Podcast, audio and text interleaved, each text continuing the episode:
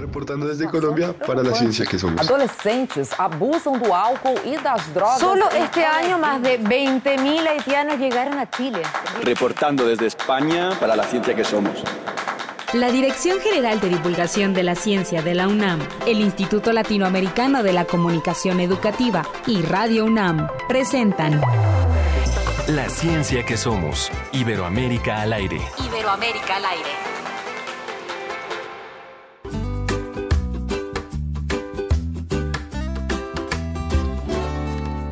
Obligaba a mis ojos a no ver la realidad, creando excusas para no escuchar. Yo me escudaba, no reaccionaba, pero tarde o temprano me tenía que marchar. Y mi madre me ayudó, al vacío me lanzó. Me dijo mi negrita con buena intención, pues soy tu madre y quiero verte volar alto y no lo harás tengo entre mis brazos y yo decía, ¿cómo carajo se hace esto?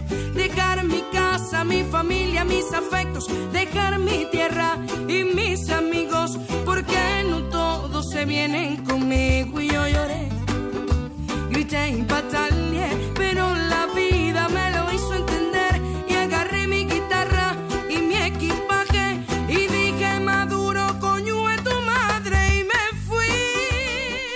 Estamos escuchando a Reymar Perdomo.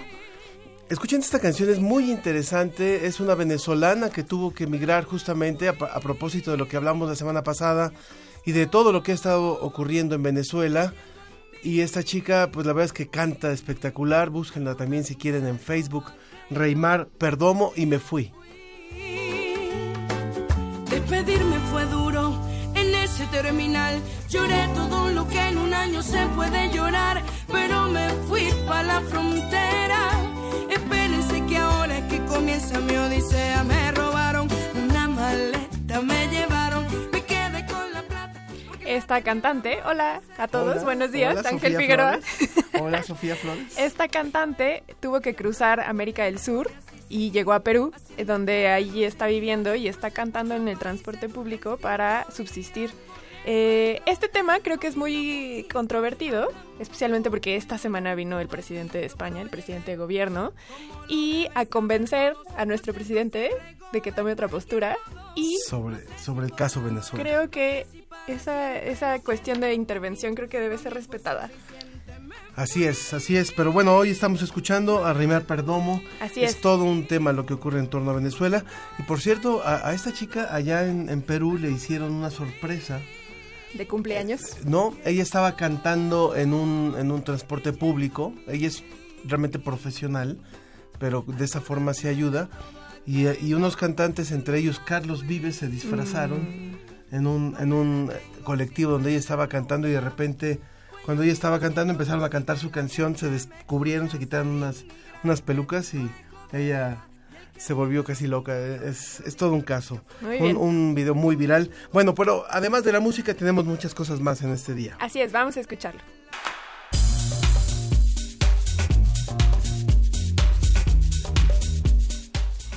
Eh, una nueva especie de hongos, un telescopio para fotografiar todo el cielo y más temas será lo que nos va a traer José Pichel de la agencia DICIT desde España.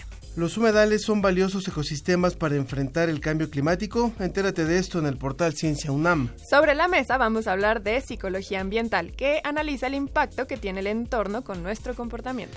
Y también vamos a hablar con Jorge Reynolds, el ingeniero colombiano creador del primer marcapasos artificial.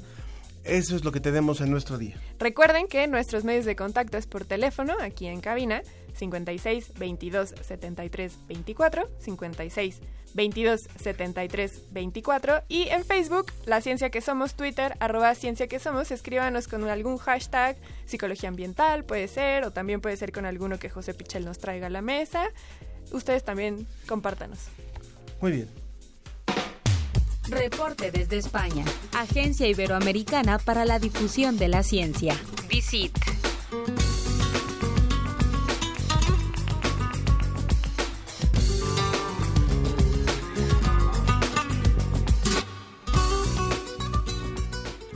Estamos entonces conectados hasta España para hablar con José Pichel de la Agencia Iberoamericana para la Difusión de la Ciencia y la Tecnología, DICIT. Hola José, ¿cómo estás? Hola Sofía, muy buenos días. ¿Qué cuenta España hasta allá? Bueno, pues aquí estamos acabando una semana más y bueno, como curiosidad os, os, puedo comentar que aquí hay muchísima actividad ya pensando en el Día Internacional de la Mujer y la Ciencia en la Niña, por ejemplo, ¿no? Hoy mismo pues acabamos de inaugurar una exposición sobre este tema aquí en Salamanca. Genial. ¿Nos puedes recordar qué día se celebra este día?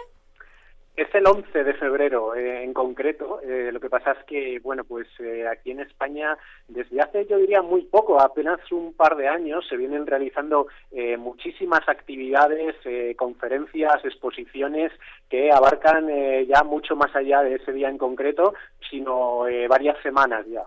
Muy bien. Espa perdón, España en general está de muchas celebraciones porque se cumplen 80 años también de la segun bueno, del exilio español y de la República Española y 500 años de la conquista, bueno, de que Hernán Cortés llega a América. Entonces están muy celebrados también España. Uh -huh. bueno, vámonos a la información, José. Bueno, pues eh, si os parece, eh, empezamos por eh, una noticia que en este caso abarca a toda América Latina y nos habla de que la desigualdad, la desigualdad económica y social está favoreciendo eh, la deforestación en toda América Latina. Es un estudio eh, que se ha publicado esta semana por parte de la Universidad de Berna, en Suiza, y habla en concreto de los bosques tropicales y de que en América Latina la tasa de deforestación es eh, mucho más alta que en otras partes de, del mundo. Esto se debe principalmente a la expansión del terreno agrícola, es decir, cada vez le ganamos eh, más terreno a los bosques destinado al cultivo. Claro, el problema es que eh, la productividad es muy baja, eh, entonces necesitamos cada vez ganar más terreno y más terreno a, a los bosques. Sí. Pero al margen de la productividad, eh, lo que han descubierto estos investigadores es que en un contexto de mayor igualdad digamos que eh, la, sociedad tiende a proteger más a los bosques. Eh, los factores determinantes que ellos eh, han encontrado se basan en que hay tres formas de desigualdad, en base a ingresos, en base a la propiedad de la tierra y también de la riqueza. En conjunto, si superásemos todas esas desigualdades, se eliminarían eh, obstáculos a la cooperación social, que al final ayuda a proteger a, a los bosques, ¿no? Entonces, eh, bueno, mmm, la expansión eh, agrícola también tiene que ver mucho con el hecho de que la tierra está en pocas manos. Entonces, es mucho más fácil tomar ese tipo de, de decisiones cuando dependen de unas pocas personas que si la tierra estuviera eh, mucho más repartida, esa propiedad de la tierra eh, mucho más repartida, con lo cual, eh, bueno, la conclusión a la que llegan es que eliminar esa desigualdad, favorecer la igualdad económica y social, no solo es un hecho de, de justicia, sino que protege al medio ambiente. Así es, y también se suma al hecho que eh, la semana pasada salió una publicación en la que dicen que la variedad de café, por ejemplo, en América Latina se está perdiendo y estamos en peligro de que nos quedemos solo con una planta productora de café y que la gran biodiversidad de café también se pierda. Está la noticia, por ejemplo, con el presidente brasileño que está tiene esta iniciativa para reducir el Amazonas. Eh, hay muchas noticias que están haciendo que cambie la perspectiva de los bosques y selvas en América Latina y son malas noticias todas. Hay muchos motivos de, preocupación, sí, por, eh, por varias partes. Eh, desde luego, eh, bueno, yo creo que también lo hemos comentado nosotros otras eh, semanas, el tema de eh, los cultivos. Por ejemplo, recuerdo cuando hablábamos de la cebada y su repercusión uh -huh. en la producción de, de cerveza. también eh, en la línea eh, que tú comentas sobre el café. Exactamente. Bien. Muchas gracias, José. Sigamos con el siguiente tema. Bueno, pues eh, mira, en este caso eh, vamos aquí al lado de nosotros a Portugal, que bueno, creo que pocas veces hemos comentado eh, noticias científicas relacionadas con nuestros vecinos portugueses y en este caso lo hacemos porque hemos encontrado una publicación científica que, que, reflejamos en nuestra página web en Digit sobre algo que tiene que ver con, con algo que tiene mucha importancia, sobre todo aquí en Europa, el patrimonio y eh, también con, con el medio natural. Me explico. hablamos del hallazgo de una nueva familia de hongos que en concreto está amenazando a la Catedral Vieja de Coimbra. Coimbra es, eh, bueno, pues una de las eh, ciudades más bonitas de, de Portugal y eh, tiene una catedral que eh, tiene ya 800 años y los investigadores han descubierto que la piedra de esta catedral se está viendo afectada por un tipo de hongo que no se conocía. Es eh, de un tipo de hongos que se conoce como hongos negros y que son capaces de resistir en, en condiciones extremas. Podemos imaginar, eh, bueno, qué hace un hongo eh, en la piedra, cómo, cómo se nutre un hongo de, la piedra. Bueno, está perfectamente adaptado a esas condiciones y es capaz eh, de sobrevivir eh, no solo a la piedra, sino a condiciones de, de temperatura extrema, a, eh, condiciones de humedad y de salinidad también extremas y por eso consigue sobrevivir simplemente en la piedra y lo que es peor, lo que es eh, malo para el patrimonio en este caso, es que la va deteriorando eh, poco a poco. Entonces, eh, bueno, pues eh, este hallazgo es, eh, en primer lugar, es curioso, ¿no? Porque muchas veces eh, también nos imaginamos que, que, todos los microorganismos los tenemos eh, ya perfectamente tipificados y controlados y, y, la realidad es que no, en que la realidad es que nuestros propios edificios tienen esa eh, pequeña enfermedad que, que podemos eh, llamar eh, que es estos hongos y que eh, bueno pues afectan a la conservación de monumentos importantes. En este caso es la catedral de Coimbra en Portugal la que está amenazada por este tipo de hongos. Sí, en este caso es en concreto la catedral eh, de Coimbra, pero eh, yo recuerdo que, por ejemplo, aquí en Salamanca, que también, como sabéis, eh, tenemos edificios monumentales de hace muchos siglos eh, muy importantes, también se han hecho este tipo de estudios sobre lo, los microorganismos que sobreviven en la piedra de los monumentos de, de Salamanca. Tú, Ángel, que has estado aquí, sí. eh, recordarás, por ejemplo, la fachada de, de, la universidad. Bueno, pues allí se han hecho estudios sobre eh, los microorganismos que le están afectando y cómo también eh, todo eso influye en la conservación de la piedra. Y en el caso también de las ruinas arqueológicas es fundamental conocer este tipo de, de investigaciones porque finalmente van deteriorando y van acabando con la estabilidad y con el con la con la, el mantenimiento de estos monumentos. Continuamos con la última nota, por favor, José.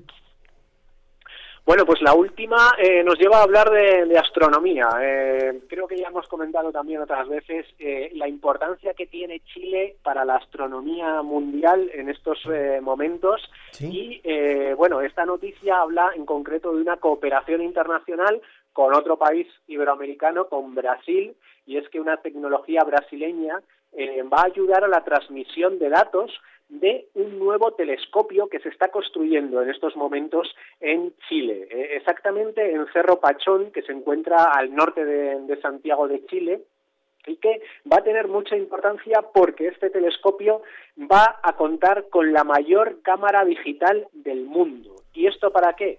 Bueno, pues para fotografiar todo el cielo visible eh, con la mayor resolución eh, posible hasta ahora y eh, lo que han hecho los, eh, los científicos brasileños de Sao Paulo en concreto que han eh, contribuido a, desarrollar eh, este proyecto es un nuevo software, un software que va a permitir procesar esas imágenes y que nos da a, muchísima más información de lo que podemos ver a simple vista. Con lo cual, eh, bueno, pues doble noticia en este caso, para 2022 está previsto que se ponga en marcha ya este nuevo telescopio en Chile y gracias a esa tecnología avanzada que se está desarrollando ya en Brasil podremos interpretar muchísimo mejor esas imágenes eh, que vamos a obtener eh, desde los cielos de, Chile que son incomparables eh, para obtener esas imágenes de nuestro universo. Y justo el programa pasado teníamos el tema de telescopios y hablábamos de cómo Sudamérica lo está haciendo tan, tan bien y nosotros lo estamos haciendo tan mal.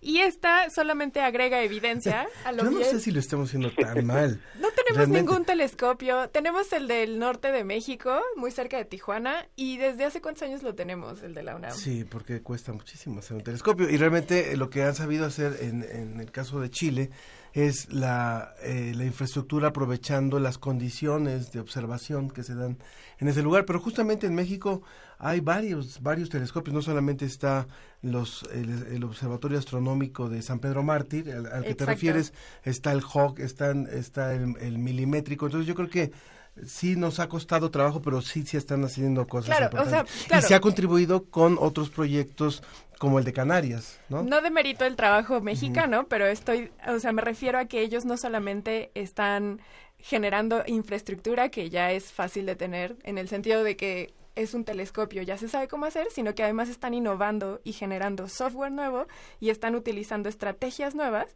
para fotografiar, por ejemplo, el cielo, que Claro. eh, eso no existe y que ellos lo están proponiendo. En este caso, refiero. aliados con Brasil. Me refiero que están innovando y están eh, justo eso, o sea, haciendo alianzas entre países latinoamericanos, que eso también es muy bueno y que solamente fomenta la producción científica latinoamericana. Entonces, esta noticia está muy bien, José Pichel.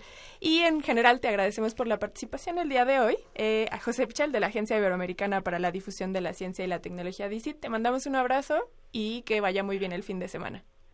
Muchas gracias, Sofía. Un abrazo también para vosotros y a disfrutar del fin de semana. Claro que sí, ya la próxima semana nos contarás cómo van las, las festividades del Día de las Mujeres y las Niñas en la Ciencia por allá. Muy bien, pues seguro que tenemos eh, cosas muy interesantes que, que contar como cada semana. Un Gracias- abrazo. Gracias, José. Muy buenos días. La ciencia que somos. Iberoamérica al aire.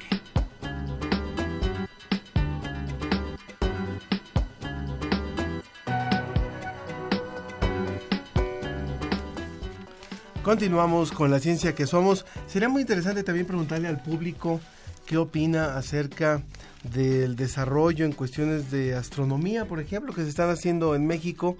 Es interesante el punto que tú dices, Sofi, porque porque hay hay hay muy pocos astrónomos ciertamente en México.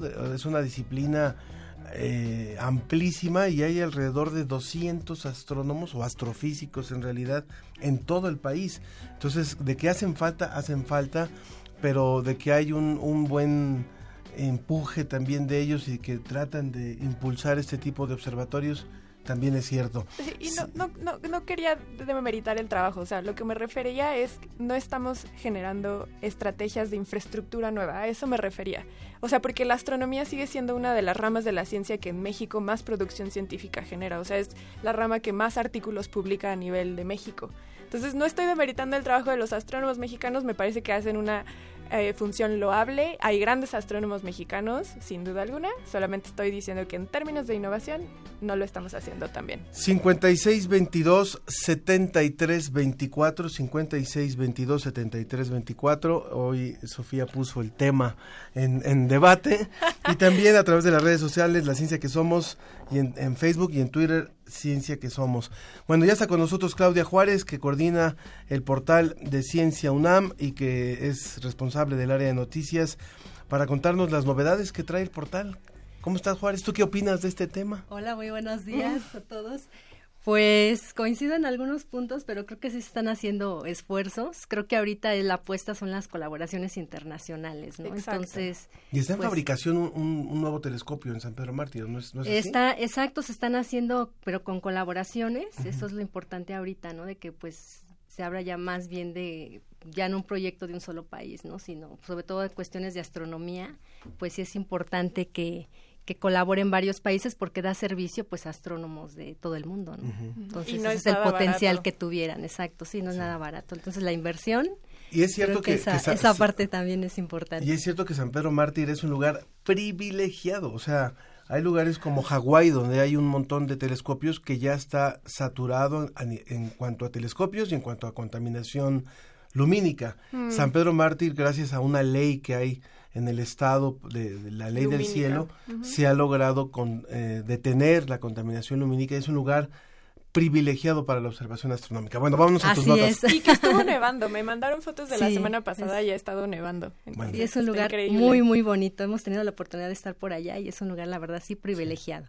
Bueno, pues muchas gracias por el espacio y pues comentarles que esta semana pues ha habido celebraciones internacionales importantes, ¿no? Como pues que arrancó ya la celebración oficial del año internacional de la tabla, Tabla periódica, de los elementos. El martes fue la ceremonia allá en París por parte de, de la UNESCO que están impulsando pues esta celebración y pues en Ciencia UNAM pues también nos estamos uniendo, le vamos a estar dando seguimiento a este tema tan importante porque no todo, no solo tiene un gran significado a nivel de ciencia, sino pues también lo que se trata de esta celebración pues es de posicionar la importancia de la tabla periódica pues también en nuestra vida cotidiana y la importancia de la química para el desarrollo, ¿no? Para el desarrollo sostenible. Entonces, en Ciencia UNAM tenemos ya un, un artículo muy interesante en donde pues puede el lector encontrar por qué se reconoce la labor de Mendeleev como pues precursor ¿no? de, del sistema actual que tenemos de, de, la tabla periódica. De hecho,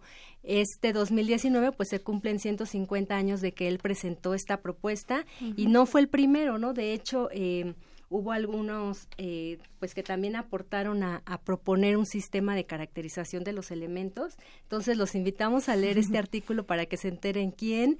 También pues incluimos una entrevista con el director del Instituto de Química de la UNAM y él pues también es, van a estar celebrando va a haber eventos desde el Instituto de Química pues para hablar de ese tema tan importante para la ciencia no entonces creo que, que, hay que estarle dando seguimiento. Y también, pues, mañana 2 de febrero es el Día Mundial de los Humedales. Creo que también es, eh, muy importante, pues, reconocer la función de estos ecosistemas en donde pues el suelo se encuentra inundado y a esta categoría pues pertenecen lagos, ríos, acuíferos, pantanos, los manglares, incluso hay eh, sistemas marinos como los arrecifes coralinos y pues esta celebración lo que trata de destacar este año, pues es la importancia de estos ecosistemas para enfrentar el cambio climático, uh -huh. ¿no? Eh, estos cuerpos de agua no solo tienen una importante función para capturar las emisiones eh, de efecto invernadero como el carbono, entonces el mantenerlos es muy prioritario, también pues son el hábitat de numerosas especies y también pues el ser humano obtiene muchos servicios ambientales de ellos, uh -huh. ¿no? Maderas, eh, Alimento. alimentos, ¿no? Y además pues protegen también contra inundaciones, ayudan a regular ¿no? estas cuestiones. Por ejemplo, los arrecifes pues ayudan a contener las tormentas, ¿no? que no sean tan destructivas para la costa. Entonces el llamado es, es pues a visibilizar la importancia de estos humedales y en Ciencia UNAM pues tenemos una galería fotográfica de algunos humedales de México, de Argentina, de Panamá, que son importantes porque los reconoce la Convención Ramsar, mm. ¿no? que fue el acuerdo eh, que se firmó eh, me parece que en el 1971 para proteger estos sitios y hay algunos que se llaman sitios Ramsar que se reconoce la importancia internacional de estos humedales, por ejemplo en Xochimilco el sistema de lagos pertenece a la categoría Ramsar, la, las lagunas de Montebello en Chiapas, que es un ecosistema pues bellísimo, ¿no? Por las aguas color turquesa también tiene esta categoría.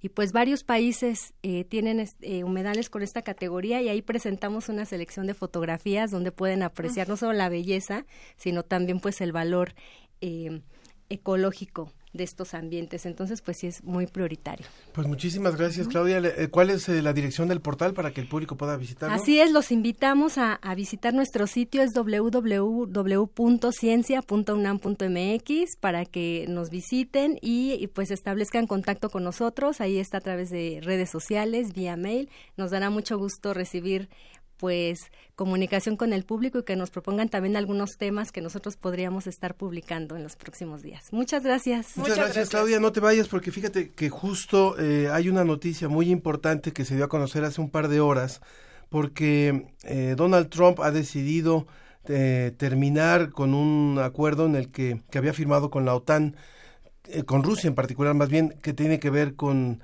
con el uso de armas nucleares y pudimos contactar en este momento al doctor Benjamín Ruiz Loyola, investigador del Instituto de Química de la UNAM, quien fuera enviado a, Irán, a Irak cuando fue el, conflicto, con, ustedes recordarán el caso Saddam Hussein y que, y que Estados Unidos acusaba a, a Irak de tener eh, armas nucleares. Bueno, pues él es especialista en este tema y queremos preguntarle, doctor Benjamín, ¿cómo estás? Muy buenos días. Hola Ángel, ¿cómo estás? Nada más una corrección, yo estoy en la Facultad de Química. Perdón, Facultad de Química, dije instituto. Bueno, es- está muy bien. Tienes, Es casi lo mismo, pero... Eh, no, tienes toda la razón, tienes toda la razón, pero este, está bien hacer la precisión. Eh, eh, eh, cuéntanos, por favor, Benjamín, desde tu óptica, ¿cuál es la, la tu, tu reacción en torno a este anuncio que ha hecho hace un par de horas Donald Trump? Mira, Ángel, a mí me, me parece este, que es una clara irresponsabilidad de un señor que no sabe, que no entiende lo que es gobernar, que no entiende, eh, él piensa que sigue manejando una de sus empresas y Claro. que lo puede hacer como le dé la gana. Este, este anuncio totalmente responsable hace al mundo regresar eh, 40 años. Todos los esfuerzos que se han hecho durante 40 años para tratar de eliminar de la fase de la planeta eh, este este flagelo que, que nos amenaza que son las armas nucleares. Eh, eh, durante este tiempo se ha estado haciendo ciertamente eh, reducción del número de armas pero no necesariamente reducción en la potencia. Pero pero se dice que se cumple con, con, con ir eliminando elimino tres y hago una nueva y entonces eh, ya le bajé dos al número no pero este anuncio de ya no voy a cumplir pues eh, se puede interpretar de, de muy diferentes maneras. Desde no tengo dinero para seguirlo haciendo hasta no voy a cumplir porque quiero que permanezca la amenaza y sepan ustedes que voy contra cualquiera no y sobre todo esto habiendo dependido tanto en su elección de, de Vladimir Putin y su gente es eh, muy peligroso que se meta en este tipo de confrontación porque porque a veces los mejores amigos se vuelven los peores enemigos entonces yo creo que este es un momento muy adecuado en estos días se conmemora la firma del Tratado de Tlatelolco, que fue el primer tratado en todo el mundo que proscribió las armas nucleares en todo un subcontinente. Esto y en estos días se conmemora en el, eh, eh, si mal no recuerdo, en el Centro Cultural de Tlatelolco de la UNAM. Va a haber una serie de pláticas y conferencias para conmemorar esto. Entonces es, es eh, verdaderamente eh, ridículo, risible que por un lado estemos conmemorando un esfuerzo de más de 50 años y por otro lado venga un señor inepto, eh, perdón por, por, no quiero ofender al, al público, pero de imbécil no lo puedo bajar, podría decir algo peor, pero, pero hasta lo beneficio, ¿no? Entonces, este, yo creo que está asegurando el no reelegirse, yo creo que va por ahí. Benjamín, eh, ya última pregunta que te eh, hacemos por el tiempo. ¿No crees que más bien está juntándose todos los ingredientes para un conflicto? Porque por un lado está apoyando el, la presidencia de Guaidó en Venezuela, por otro lado está dejando de firmar este tratado. Parece que se está dando todo para que genere un conflicto internacional, ¿cierto? De hecho, de hecho, eh, a mí me parece que es una especie de señal para que Rusia deje de apoyar a Maduro. Rusia ha estado dando mucho apoyo a Maduro, eh, tanto desde el punto de vista económico como militar, y entonces esto es parte del, del, del, del problema, el hecho de que me salvo de este de este tratado, ya no lo voy a cumplir, implica que puedo hacer cualquier cosa y, ok, no es lo mismo bombardear a Rusia que bombardear a Venezuela, invadir eh, suelo suelo eh, ruso que invadir eh, suelo latinoamericano. Claro. Pero pero se junta todo, ¿no? Claro. Sí. De alguna manera esto es simplemente decir yo hago lo que quiero porque yo tengo el poder y espérate no no va por ahí, ¿no? O sea, Habrá, habrá que seguir observando muy de cerca esta decisión que hoy anuncia Estados Unidos. Benjamín Ruiz Loyola, muchísimas gracias por esta breve colaboración, pero nos da orientación de lo que de lo que está pasando allá en Estados Unidos. Muchas gracias.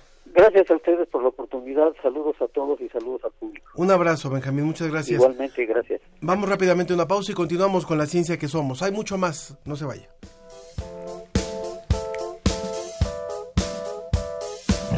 Voy caminando sin saber nada de ti, ni siquiera el agua que rodea mis pies puedo sentir. Lo intento cada vez mejor y no estaré satisfecho hasta olvidarme al fin de ti, como soñé.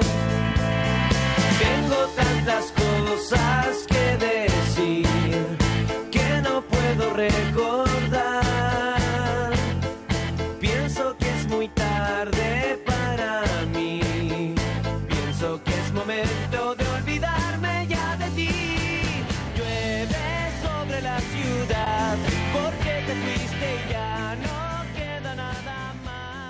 La, ciencia, que, somos. Iberoamérica al aire.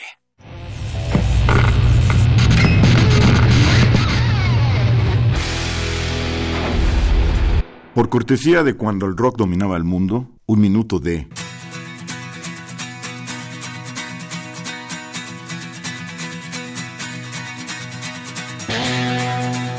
The Who, Pinball Wizard, 1969. Since I was a young boy, I played the silver ball.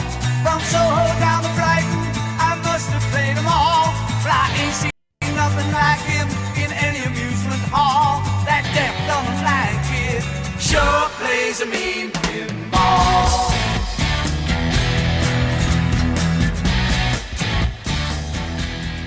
Escúchanos todos los viernes a las 18.45 horas por esta frecuencia. 96.1. Radio UNAM, Experiencia Sonora.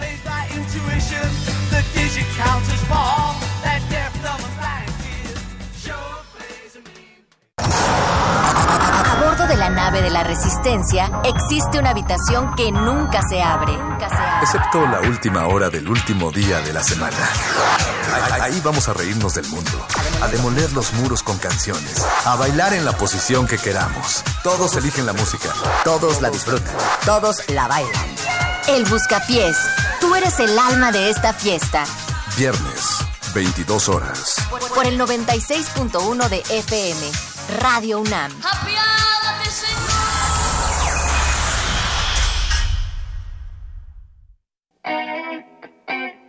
Los mexicanos no somos cualquier gato de la historia.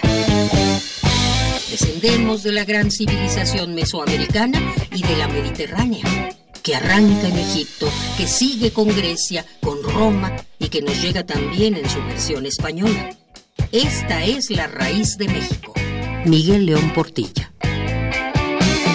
Fuerza albañil, con huevos construir, la obra levantar. Sacamos la casa, la traemos en la sangre. Surge un grito de orgullo que enaltece las raíces. Conoce a Raza Mixta, Rock para la Memoria. Viernes primero de febrero a las 21 horas en la sala Julián Carrillo. Entrada libre. Sé parte de Intersecciones. Radio UNAM. Experiencia sonora. Regresamos a La, La ciencia, ciencia que, que somos. somos. Iberoamérica al aire. Sobre la mesa.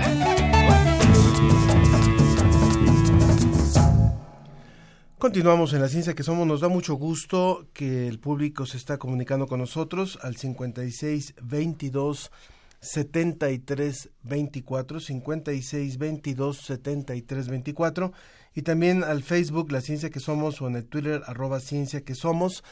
Eh, ya le habíamos dicho al inicio del programa sobre cuál sería el tema de nuestra mesa y ya están aquí con nosotros dos de nuestros invitados que lo hacen de forma presencial.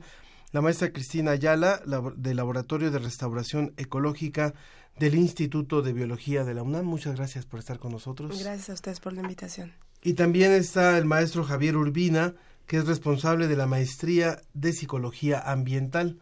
Muchísimas gracias por estar con nosotros. Gracias a ustedes. Y sería muy importante empezar por decir qué es esto, qué sí es y qué no es la psicología ambiental, porque antes de iniciar nuestra charla hablábamos de algunos puntos que creíamos que no lo eran y el maestro nos dice, todo entra en esto de la psicología ambiental. Todo lo que mencionamos, desde luego. Eh, para dar una idea muy, muy general, psicología ambiental es el análisis de las interacciones que ocurren entre las características de un ambiente, de un entorno y el comportamiento humano, en un sentido bidireccional. Los humanos alteramos nuestros ambientes, construimos, destruimos, modificamos, acabamos, etcétera. Y el las características del ambiente, una vez modificado, afectan nuestro comportamiento. Hay que decir con claridad que en un cierto sentido del comportamiento de la gente hacia el ambiente, el cambio puede ser definitivo. En el sentido inverso, la influencia del ambiente hacia nosotros es probabilístico. Es muy probable que incida, pero hay otros factores, muchos de ellos psicológicos, económicos, culturales, etcétera, que pudieran hacer que el efecto no se diera tan rotundamente o que se dilatara un poquito. Pero yendo al centro, ese es, eso es la psicología ambiental, el análisis de las interacciones, cómo interactuamos con nuestros ambientes, ambiente físico, ambiente social, ambiente construido, ambiente natural, etcétera, etcétera. Cristina, cuando entraste a la cabina, eh, tenías la misma duda que yo, que es y- y esto que le compete a la biología, pero tú desde tu área, desde la biología, te- tocas un tema que tiene que ver con esto. ¿Cuál es? Bueno, mi tesis de doctorado trata acerca de cómo es que eh, las áreas verdes afectan la calidad de vida y en general el bienestar de las personas. Entonces muchas veces uno piensa que sí, o sea, este, el área verde o, la naturaleza en general vale porque mantiene la biodiversidad, porque capta el agua, por los servicios ecosistémicos, ¿no? Pero en realidad el contacto con la naturaleza afecta la vida diaria de las personas. Entonces, yo lo que estoy estudiando es justamente eso, o sea, cómo es que eh, la calidad de vida de las personas es que es mayor o menor su salud física, su salud mental, sus relaciones eh, en la comunidad, incluso sus relaciones personales, se ven afectadas por la presencia o por la falta de la presencia en cuanto a la naturaleza. ¿no? Doctor. Sí, de hecho en psicología ambiental a eso le llamamos restauración ambiental. Y es todo un tema.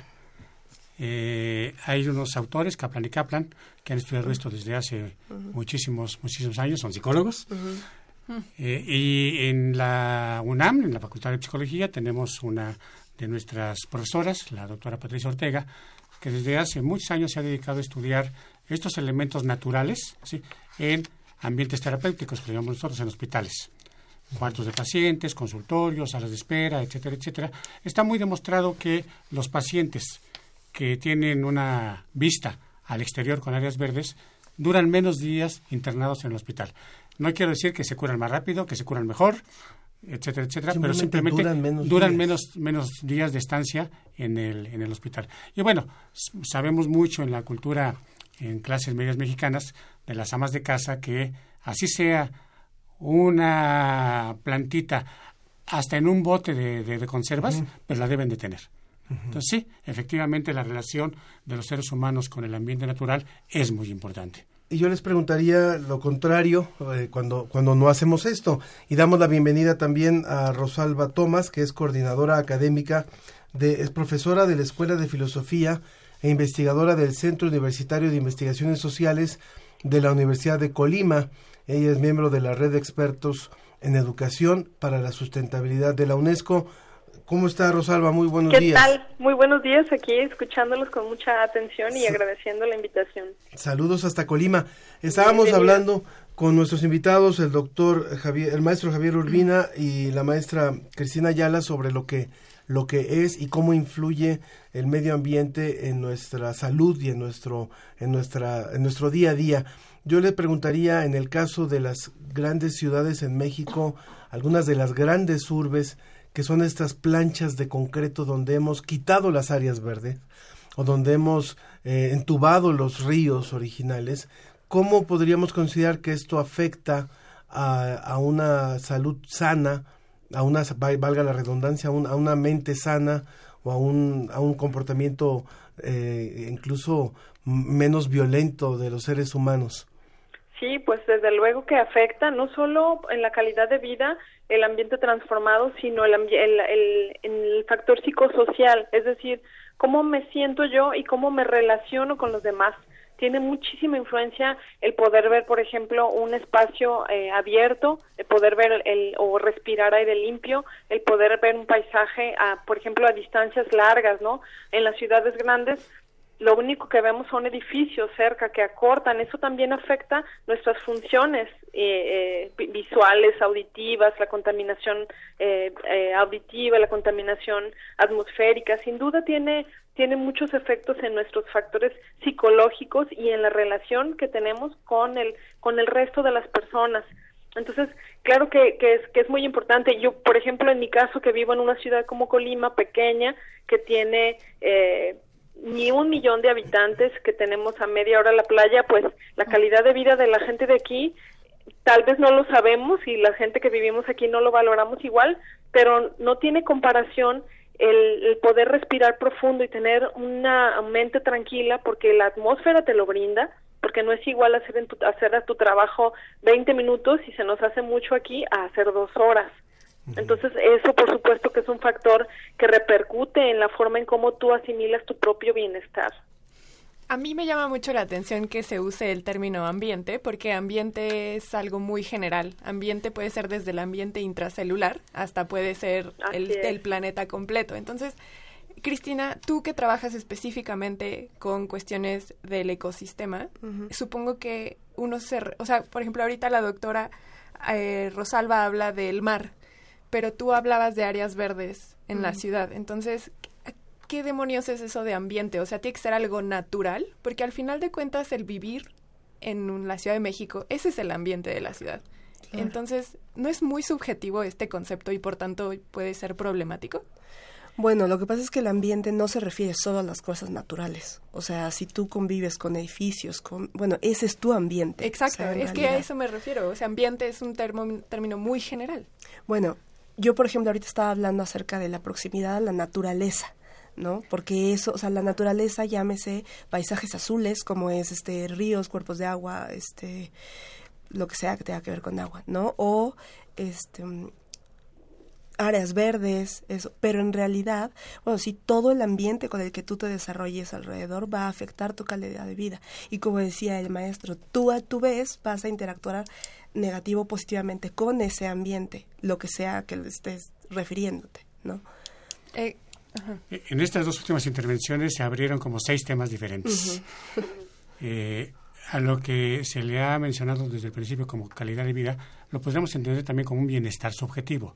Pero el bienestar subjetivo entonces ya no es para toda la gente el mismo. Exacto. Es el, es el bienestar que uno mismo produce, transmite, interpreta, etcétera, etcétera. Precisamente, nosotros a veces le podemos llamar ambiente, le podemos llamar entorno, al sitio que nos rodea, al sitio en el que nos movemos. ¿De qué tipos de ambientes hablamos? De todos, residenciales, laborales, educativos, públicos, etcétera, etcétera. En términos, es sí, ciertamente muy general, pero cuando ya lo aplicamos a una cierta persona o comunidad, entonces ya empieza a tomar características específicas. Ciudad grande, ciudad mediana, ciudad pequeña o comunidad rural van a vivir eh, sus, eh, sus entornos de maneras diferentes. Y ojo, no necesariamente todos lo sufren. Sí, si no, aquí tendríamos 10, 12 millones de sufrientes en este Valle de México. Y la verdad es que no. La gente tiene un terrible poder de adaptación, capacidad de adaptación. Ojo, no es que nos acostumbremos a lo negativo, es que simplemente aceptamos nuestra realidad. ¿sí? Y, y- y- y la intentamos mejorar en lo que podemos, pero no aspiramos a transformarla de una manera tan radical como para tener la playa aquí. Pero también, por ejemplo, Rosalba, ¿no será también que es que no conocemos otra realidad? O sea, tú Eso, que vives en la sí. playa, yo, por ejemplo, he vivido en la playa un año de mi vida y fue maravilloso. Y, sin, y he vivido un año de, de mi vida en un bosque y fue maravilloso. Sin embargo, estoy súper acostumbrada a vivir a la ciudad. Sí, tiene mucho que ver también el, el, el cómo vemos ese factor, por ejemplo, esa, esa idea de que nos adaptamos es una visión determinista, ¿no? Donde es el ser humano que se, que se eh, potencializa en función del medio en el que vive. Por ejemplo, eh, he escuchado hipótesis también de que la gente que vive en las zonas del trópico del planeta, pues es gente más floja, porque como tiene todo a su alrededor, no tiene que esforzarse demasiado. Y que la gente que vive en zonas mucho más eh, o con climas mucho más rudos en invierno, pues es gente que tiene muchas habilidades de planeación para que al momento de tener el invierno, pues no se congele, ¿no? Que tenga leña cortada, etcétera. Pero ese es un enfoque que ya se dejó atrás hace mucho porque lo que estamos ahora seguros es que, como mencionaba el maestro al principio, es un enfoque probabilístico, es que somos sujetos, somos propensos a ser modificados por el ambiente y nosotros modificamos el ambiente y hay muchísimos factores, ¿no? Hay muchos autores que han estado analizando desde el punto de vista interno qué nos, qué nos eh, motiva o qué nos influencia a tener una conducta de una manera en respuesta al entorno, ¿no? Por ejemplo, el conocimiento que tenemos sobre dónde vivimos. la temperatura, la contaminación del aire. Otro es, por ejemplo, los valores con los que nosotros fuimos criados o, o educados en nuestra casa, ¿no? El valor que le damos a la, a la convivencia con la naturaleza o a la no convivencia con la naturaleza, sino a nuestro ambiente construido. Entonces, es muy, es muy importante también, también darnos cuenta desde dónde estamos viendo este análisis de la relación entre el ser humano y su ambiente y cómo se, cómo se están afectando mutuamente. A ver, entonces, para, para poder eh, tener como una visión eh, general, cuando hablamos de psicología ambiental, no estamos hablando únicamente de cuestiones de eh, clima o medio ambiente o entorno ecológico. Estamos hablando de un todo, de un entorno que rodea el lugar donde vivimos y donde nos movemos, ¿cierto? es. Entonces, sea esta ciudad, sea esta bosque, sea este bosque, sea esta playa, lo que sea que, que conforma nuestra vida cotidiana. Y tal vez ahí tiene que ver lo que nos dice Rodolfo Carmona, que es de- del público, dice, vivo en la colonia Guerrero. Nunca había vivido aquí, pero siento que no es mi ambiente, aunque sí te influye. El ambiente es salir de paseo al tianguis y centro comercial. Mis tres hijos no conocen las áreas verdes. Entonces, eh, eh, le invitamos al público que nos está escuchando también a que nos diga cómo cree que ha influido el lugar en el que vive, su vida cotidiana, su realidad, su seguridad, su salud. 5622 73 24 o en Facebook La Ciencia que Somos, en Twitter arroba Ciencia que Somos. Por favor, Cristina.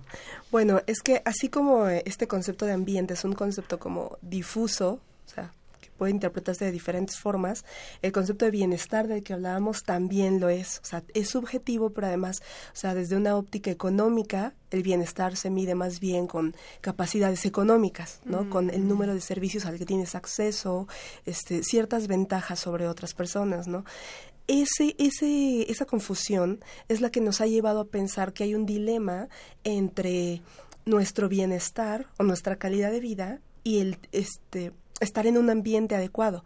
O sea, el- por ejemplo, el, uno necesita más zapatos, más ropa, Mm. más, entonces necesito utilizar la naturaleza y por lo tanto pues degradarla, ¿no? Entonces, si yo quiero estar bien, pues tengo que degradar la naturaleza, pero sin naturaleza no puedo estar bien, entonces estamos metidos como en este círculo vicioso negativo, ¿no? Pero en realidad, o sea, los estudios de bienestar se han dado cuenta de que las cosas que a nosotros nos dan bienestar son otras, o sea, no son necesariamente las cosas materiales, ¿no? Tiene más que ver con eh, si la persona tiene relaciones personales adecuadas, si ahorita lo mencionaba muy bien la persona que escribió, o sea, en ese sentido él siente que él donde vive no es su ambiente, o sea, no hay una apropiación del espacio, ¿no?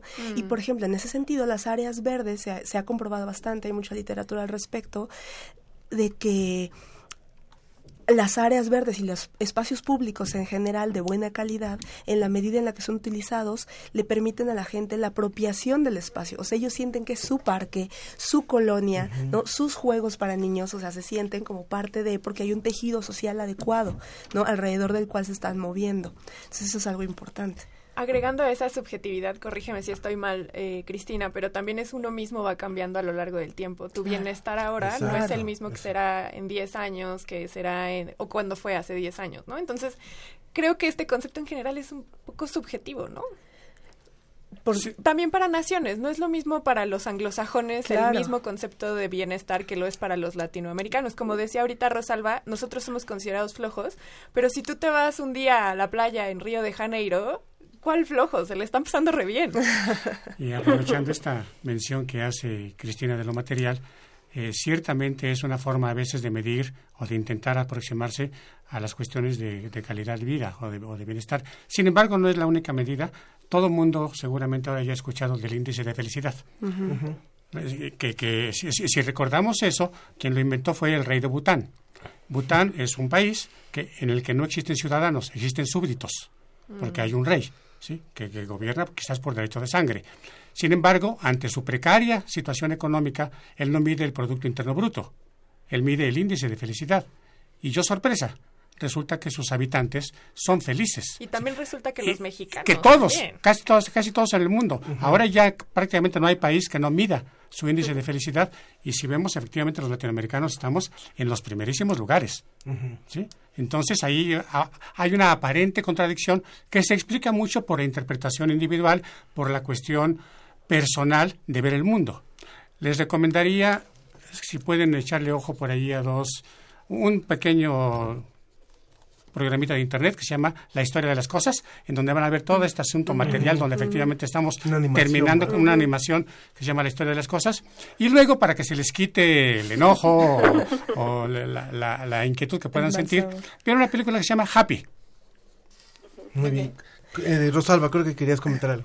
Sí, pues es muy interesante el tema de los indicadores precisamente porque se generaliza algo que no se puede generalizar, porque el, el concepto de bienestar que es medido por un indicador, el índice de desarrollo humano, el índice de Gini, el de la felicidad, todos tienen categorías y variables que miden ciertas cosas generalizando, ¿sí? tratando de encontrar un patrón en el que podamos caber unos u otros, pero es muy importante que dado que son tantos factores los que toman en cuenta para una que o para que para una persona sea un ser feliz o tener bienestar, es muy difícil que se pueda lograr encontrar un punto, un factor en donde la persona se potencialice en sentirse feliz. Y, por ejemplo, eh, me viene me viene eh, a la mente la idea de que en todo caso tendríamos que estar eh, buscando variables adecuadas a una comunidad o a un grupo, a un grupo de personas y con ese grupo tratar de encontrar, así como hace la mercadotecnia, que la mercadotecnia nos tiene muy bien estudiados con herramientas de la psicología ambiental para ver cómo vendernos un producto, mapas cognitivos, mapas conceptuales, redes semánticas, que es la manera en cómo funciona alguna de las herramientas de la psicología ambiental, instrumentos, así también fomentan el consumismo, entonces esa idea de que el bienestar nos lo da el desarrollo económico, pues obviamente se fortalece, pero si empezamos a usar la psicología ambiental también para generar, por ejemplo, eh, sentido de pertenencia a un territorio, ¿no? Como ahora en una colonia, si yo si yo hago un estudio para ver cuánta gente aquí en Colima o en Colombia o en España se siente parte de su comunidad, estaríamos viendo qué eh, qué variables de ese entorno le ayudan a que se sienta feliz, a que se sienta a que sienta bienestar. Creo que eso es algo importante que, que desde la psicología ambiental yo rescataría.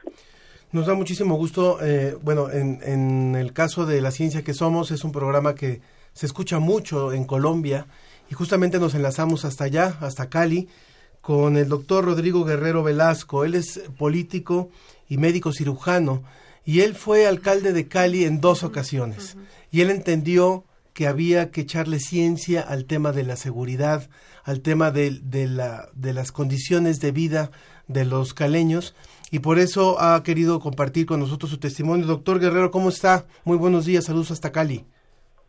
Muy bien, pues muchísimas gracias a ustedes por eh, compartir conmigo la, darme la oportunidad de compartir la experiencia de Cali en el tema de prevención de violencia. Por supuesto. ¿Cómo fue que usted eh, utilizó un método epidemiológico que ya nos decía aquí también el maestro Urbina, también tiene que ver con la psicología ambiental, para bajar los índices notablemente de la violencia en Cali cuando fue usted alcalde en dos ocasiones?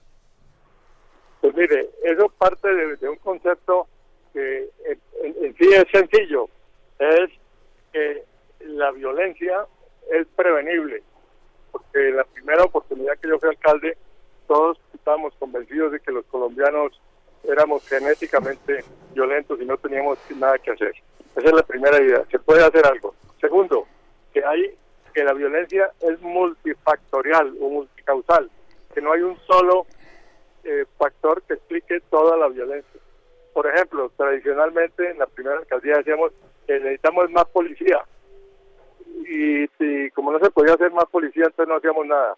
Resulta que hay que hacer más policía, mejor policía, más justicia, más eh, mejor justicia, pero además hay otros factores que se pueden estar eh, eh, interviniendo, por ejemplo, el consumo desmesurado de alcohol en los fines de semana, el porte de armas de fuego, eh, cambio de la cultura. Yo, por ejemplo, usted siempre, mi lema eh, del el cambio cultural que queríamos hacer en Cali era la frase de Benito Juárez, la paz es el respeto, el respeto al derecho ajeno.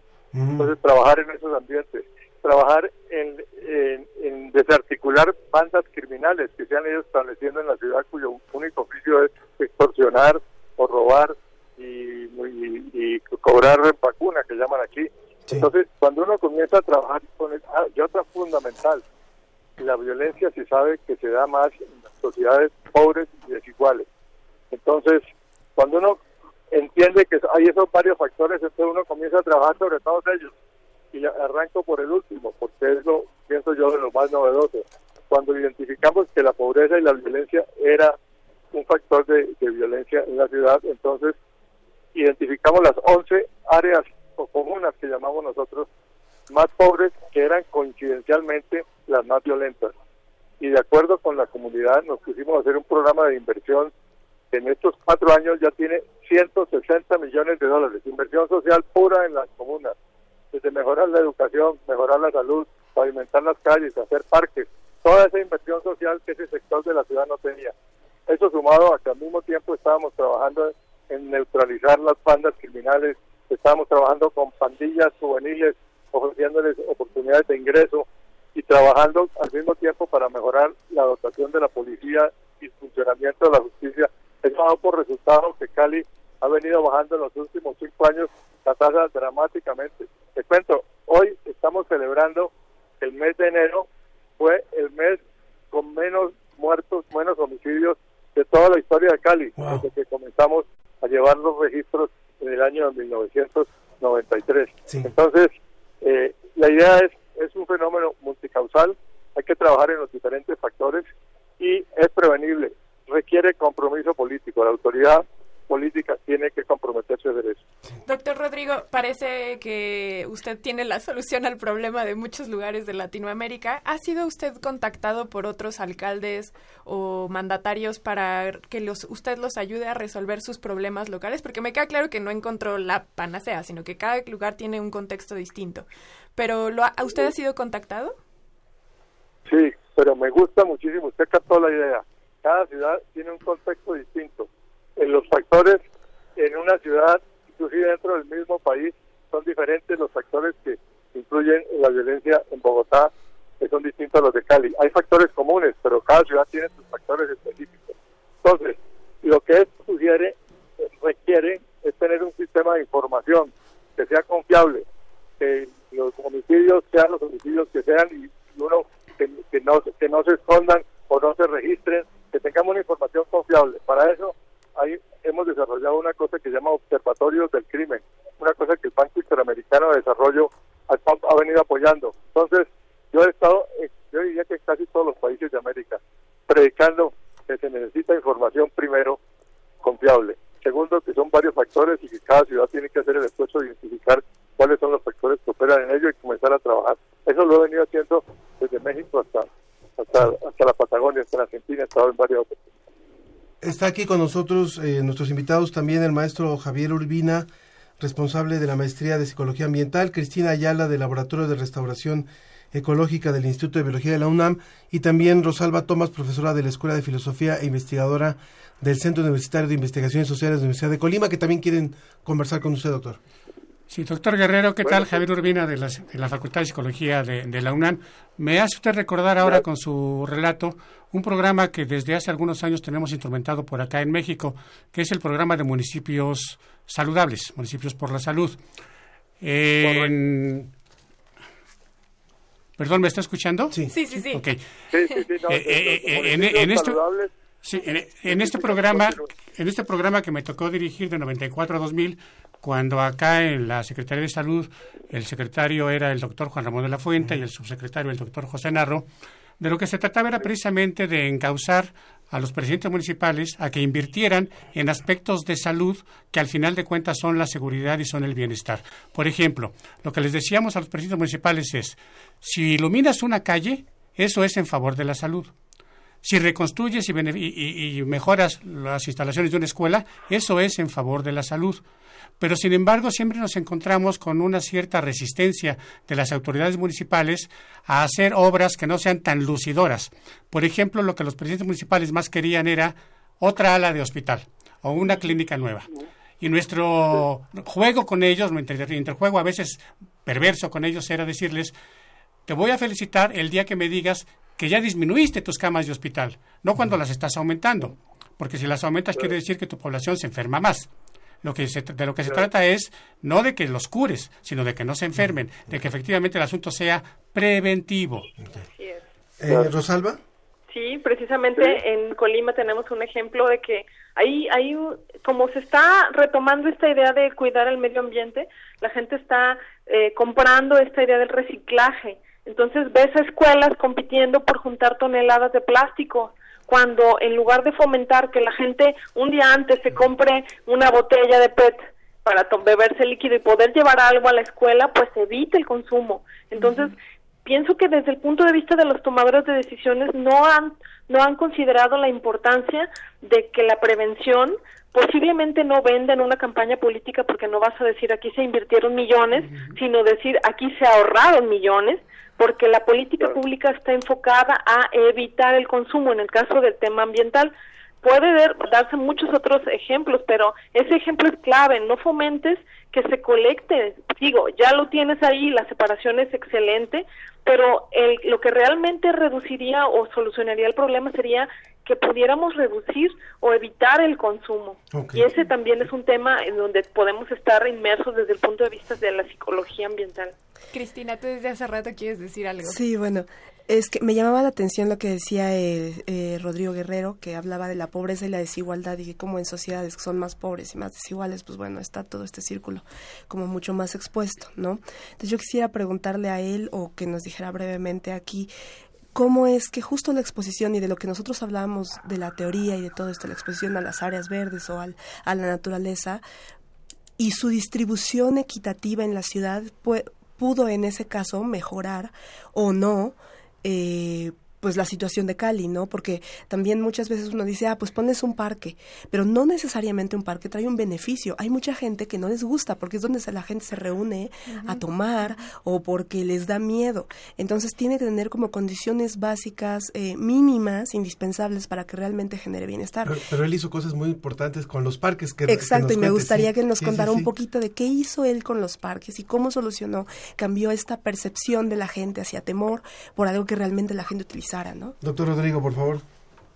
Bueno, mire, primero, resumiendo, eh, ciudades saludables es un concepto integral extraordinariamente importante para la convivencia y la seguridad ciudadana. Eso no hay la menor duda. La, la diferencia que podemos tener o lo que nosotros le añadimos es el énfasis especial en aquellos temas que son especialmente sensibles en, la- en- en- en homicidios. Entonces, nosotros vamos a una comunidad, nos ponemos de acuerdo con ellos y priorizamos la inversión que ellos quieren, no lo que nosotros pensamos, no lo que ellos consideran. Entonces, hacer una escuela, pavimentar una calle, arreglar un parque, esas son obras y siempre tenemos constantemente, semanalmente, el alcalde se reúne semanalmente con la policía, con la fiscalía, a revisar qué ha pasado, áreas de la ciudad, qué medidas se han tomado. Ese, ese seguimiento es parte fundamental. Ahora, no hay la menor duda de que la teoría de la ventana rota, que el desorden antecede el crimen, funciona. Por eso arreglar parques. Yo me propuse en la alcaldía que acabo de terminar, pues el periodo anterior, volver a rehabilitar los parques que Cali tenía 124 parques abandonados. Pusimos luz LED blanca, reorganizamos todo el espacio, juegos infantiles, el las bancas para que la gente de la comunidad volviera a utilizarlos. Ese fue uno de los proyectos más importantes y más reconocidos por la ciudadanía. Agradecieron el esfuerzo que había hecho la administración. De modo que, sin duda, esto es integral. Lo único es que hay que tener información y estarla siguiendo. Le digo, Cali sigue semanalmente. ¿Qué ha pasado con homicidios? ¿Qué está pasando? Ahora estamos metiendo en robo de celular. ¿Qué está pasando con robos de celular? Y estamos haciendo una estrategia y estamos siguiendo información, tomar decisiones con base en información y evaluación.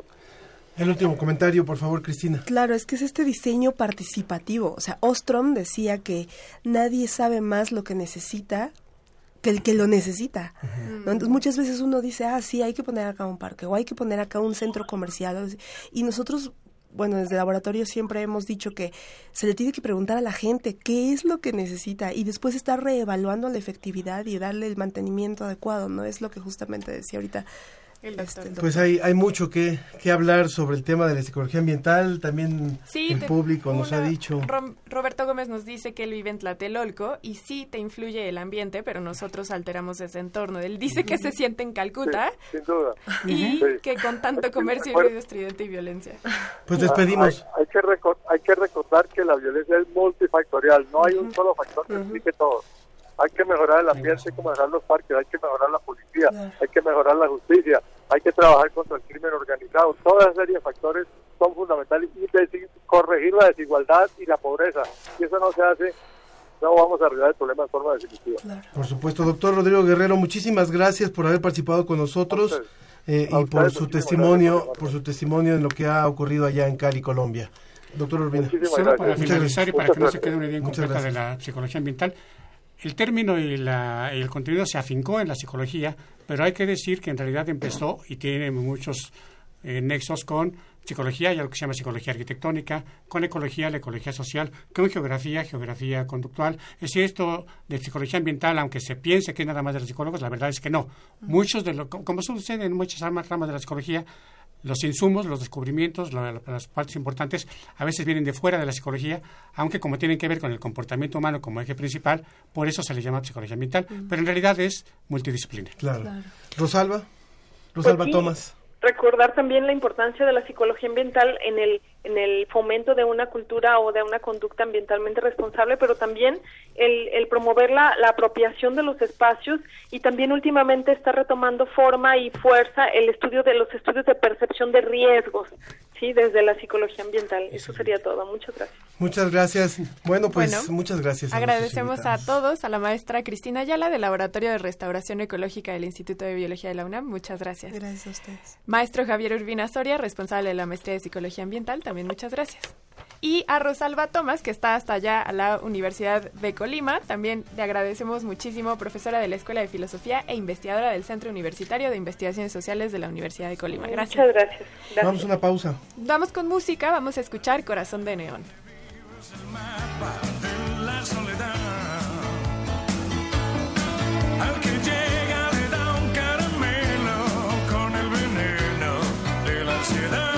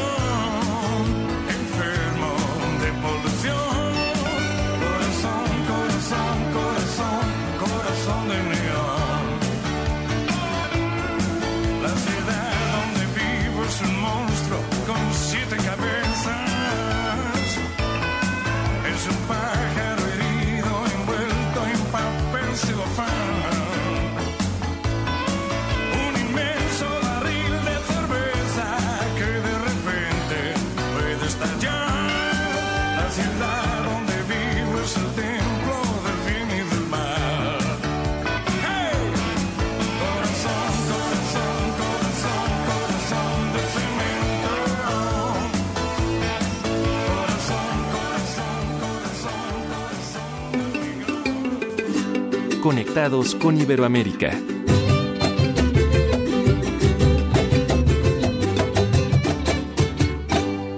La canción que estábamos escuchando hablaba del corazón de cemento, del corazón de neón. Y justamente, bueno, una persona del público, Mari Carmen, que nos escribió desde Aguascalientes, nos propuso a un entrevistado, es un, es un, doc- un ingeniero colombiano, al cual nos da muchísimo gusto darle también la bienvenida hasta Bogotá. Es el doctor, el ingeniero Jorge Reynolds. Y a él nada más y nada menos le debemos eh, o 78 millones de personas en el mundo le deben el marcapasos como hoy lo conocemos. Eh, ingeniero Reynolds, ¿cómo está? Muy buenos días. Muy bien, muchas gracias. Un placer estar con ustedes y con los radio oyentes. Muchas gracias, ingeniero. Eh, cuéntenos, por favor, un poco cómo fue este inicio eh, en el que hablábamos de un marcapasos y era un aparato externo que pesaba alrededor de 45 kilos, que se cargaba con una batería de, de coche, con una pila de coche, y cómo es que esto eh, lo inquietó a usted, bueno, cómo es que esto lo llevó a lo que hoy conocemos como estos marcapasos que, que bueno, pueden pesar lo, de, lo que pesa una unas cuantas monedas. Exactamente, sí, esto ocurrió cuando yo terminé mi universidad en Inglaterra como ingeniero electrónico, volví a Colombia y eh, por una serie de coincidencias entré a trabajar en el departamento de fisiología de la Facultad de Medicina de la Universidad Nacional y ahí encontré que el corazón era un sistema eléctrico compatible con eh, circuitos eléctricos y demás y esto me hizo eh, ya una verdadero eh, profundización del conocimiento del funcionamiento. Casi simultáneo eh, trabajaba medio tiempo en la Universidad Nacional y medio tiempo en la clínica Shayo, que comenzaba, es una clínica dedicada a las enfermedades y a la cirugía del corazón. Y esta eh, institución comencé a ver la cantidad de pacientes que morían por problemas de arritmias, o sea, mal funcionamiento del sistema del eh, eléctrico del corazón. Eh, con los médicos comencé a hablar de la posibilidad de crear un sistema para regular esas arritmias. Y de esta manera eh, con los médicos diseñé y construí el primer marcapaso. Era la época que la electrónica se hacía con tubos ya se había inventado el transistor pero no era comercial y eh, eh, teniendo este aparato eh, nos llegó un paciente el cual lo único que había para ofrecerle era el marcapaso que se había ense- comenzado a experimentar en tejidos vivos. Eh, y eh, entre el doctor Bejarano, que era el jefe de cirugía, y el paciente, que era un sacerdote, eh, me convencieron de que esta era la única posibilidad. Para abreviarle, pues este sacerdote eh, vivió eh, 18 años con marcapaso y murió de 104 años. Era, era lo que le iba a preguntar, eh, ingeniero, porque normalmente se tiene la idea de que las personas con marcapasos o con trasplantes de corazón no viven más de una década y sin embargo usted con esta tecnología ha no solamente incrementado la expectativa de vida de las personas, sino su calidad de vida, ¿cierto? Porque ya no tienen que cargar con un aparato grandísimo, sino que ustedes Eh. generaron aparatos que ya eh, pueden ser transportados fácilmente. Sí, no, ya la invención del transistor hizo posible la miniaturización de estos marcapasos. El primero eh, funcionaba con una batería de automóvil, eh, pesaba eh, muy cerca los eh, 50 kilos y este aparato pues eh, se ha reducido hoy día con la nanotecnología a un elemento que es la cuarta parte de un grano de arroz y pesa punto siete de gramo. Un cuarto de gramo de arroz y pesa punto siete, ¿cuánto? Punto siete de gramo. ¿Y eso ha sido solamente en 50 años, este paso de... 60 años.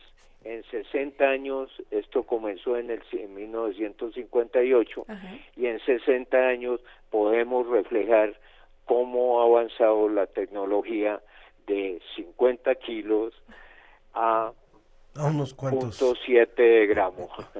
Algo que sería muy importante, estamos hablando con el ingeniero Jorge Reynolds, ingeniero colombiano que nació en, en Bogotá y que fue, como nos lo dice ahora, bueno, pues el creador del primer marcapasos artificial con estos electrodos internos y una unidad electrónica externa. Estamos hablando de 1958. Algo que será muy importante es, creo que a partir de que usted trabajó eh, siendo ingeniero en este Instituto de Fisiología o esta área de fisiología, el, el corazón como tal a usted lo apasionó, no solamente el corazón humano, sino el corazón y el funcionamiento del corazón, y ha sido el órgano que usted sigue eh, investigando y estudiando para otras cosas, no solamente ya para los marcapasos. Sí, efectivamente, el, el corazón se volvió mi pasión, eh, conocer cómo funcionaba, eh, cómo funciona y qué podemos aprender no solamente del corazón humano, sino también de los corazones de diferentes tipos de animales, de el corazón humano en condiciones no convencionales, a grandes alturas, a grandes profundidades, en fin, eh, el corazón cada día se abren mayor cantidad de posibilidades de conocerlo gracias a la tecnología, gracias a la ingeniería, a la física, a las matemáticas y eh, el corazón se vuelve un sistema totalmente interdisciplinario. Así es que eh, cada día conocemos más y como ustedes saben, eh, la mayoría eh, de muertes en el mundo se producen por problemas cardíacos, entonces cada día también podemos trabajar más y crear una mayor longevidad de las personas respecto a su corazón y obviamente a otros órganos, otros grupos de investigación. Ingeniero Jorge, usted específicamente se ha interesado, ahorita que ya preguntó Ángel, con el corazón de la ballena. ¿Usted ha visto alguna vez un corazón de una ballena? Sí, varias veces. ¿Y usted hemos eh, hecho eh, el corazón de la ballena más grande que hay en el mundo es el corazón de la ballena azul, que pesa alrededor de dos toneladas, es del tamaño aproximado de un carro mediano, eh, es un corazón de mamífero igual al de nosotros, eh, tiene dos aurículas, dos ventrículos y todo su eh, funcionamiento es parecido y obviamente proporcional a su tamaño.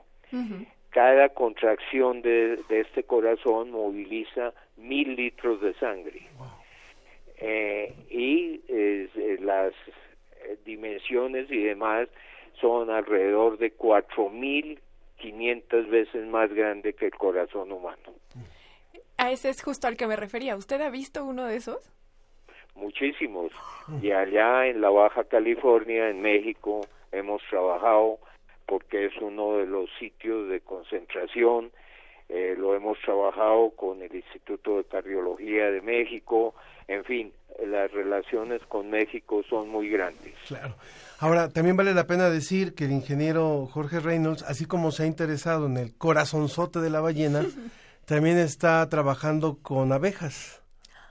Es, es todo lo contrario, ya corazones de insectos. Ajá, cuéntenos por qué, por favor, ingeniero. Porque las abejas, como usted sabe, se están eh, extinguiendo en el mundo sin una razón ap aparente. Parece que todos estos cambios climáticos y demás influyen en el problema de la extinción de las abejas. Si se extinguen las abejas, pues eh, pierde la polinización y comenzarán a crearse cementeras y demás eh, cada vez menores y de esto eh, disminuirá obviamente la alimentación y creciendo la población pues usted puede ver la, el, la problemática que se puede formar en el futuro. Entonces, conociendo el sistema cardiovascular de las abejas, pues principiamos a pensar cómo podríamos eh, ver cómo se le afecta no solamente la parte climática, sino también los fungicidas y demás elementos que parece que son los que afectan y crean la extinción de estos insectos.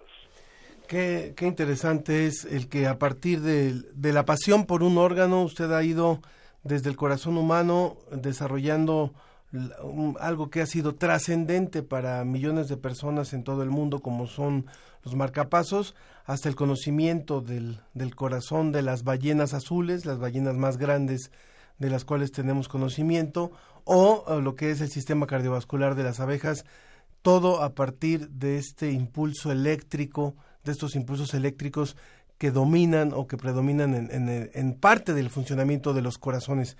Ingeniero Jorge Reynolds, muchísimas gracias por compartir con nosotros. Creo que esto da para que en un próximo programa podamos hablar mucho más también del tema de las abejas, ¿no? Que creo que es un tema muy, muy importante y que el día que las abejas, si un día las abejas se extinguen, vamos a estar en serios, serios problemas y creo que eso no lo hemos acabado de entender.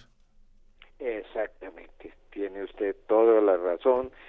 Así es que el mundo hoy día cada vez es más globalizado en todo sentido. Eh, sencillamente la extinción de una especie como las abejas pues crearía todo un problema mundial de alimentación. Así Lo, lo, lo invitamos a que pueda estar nuevamente con nosotros en el programa para hablar sobre este tema, ingeniero. Claro que sí, muchas gracias, muy amable. Ingeniero Jorge Reynolds, eh, colombiano, le agradecemos su participación. Y ahora nos vamos a escuchar una cápsula Muchas de Leo gracias, ingeniero. Santiago. Buenas tardes. Bueno. Ah, todavía seguía por Buenos allí. días, muchas gracias. Nos vamos a escuchar una cápsula de Leo Santiago que tiene por título Dos grandes ojos.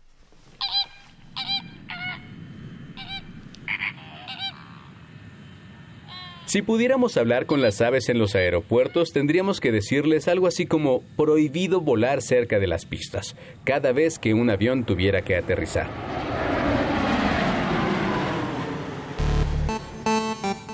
Y es que fue justo el vuelo de un numeroso grupo de gansos lo que causó en 2009 el acuatizaje de un avión de la aerolínea US Airways que despegaba del aeropuerto La Guardia en Nueva York. El caso es muy conocido. Afortunadamente no hubo víctimas humanas, pero sí los pobres gansos que se estrellaron contra la aeronave y dañaron dos turbinas, suficiente para que el avión descendiera. Cada ciudad tiene sus maneras. El aeropuerto Benito Juárez de la Ciudad de México es uno de los más transitados de América Latina, moviendo más de 44 millones de pasajeros al año. Ahí, los halcones vuelan cada vez que un ave grande o pequeña se acerca para prevenir una tragedia. La preocupación por evitar que las aves se acerquen a un avión ha sido constante y al parecer científicos del Centro Nacional de Francia para la Investigación Científica, colaborando con la Universidad de Rennes, han encontrado una forma simple pero eficaz para manejar el tema. Después de probar con más de 300 tipos de patrones diferentes, uno muy peculiar resultó ser el que alejaba a las aves. Se trata de un panel grande que asemeja un par de ojos enormes. Algo así como te estoy mirando. Resulta ser el instrumento que podría usarse para espantar a las aves en los aeropuertos. Y digo espantar porque se hicieron pruebas casi de 9.000 observaciones y aún cinco semanas después de instalarse, estos grandes ojos no se paraban por ahí al parecer ni las moscas. No, bueno, casi. El asunto es que estos dos grandes ojos funcionaron como aves grandes, pero por ejemplo gorriones no parecen asustarse, por lo que los investigadores planean hacer más estudios. ¿Sabes tú cómo alejan a las aves en los aeropuertos cercanos a donde vives? Continuamos en la ciencia que somos. Muchas gracias a Leo Santiago por esta, esta colaboración.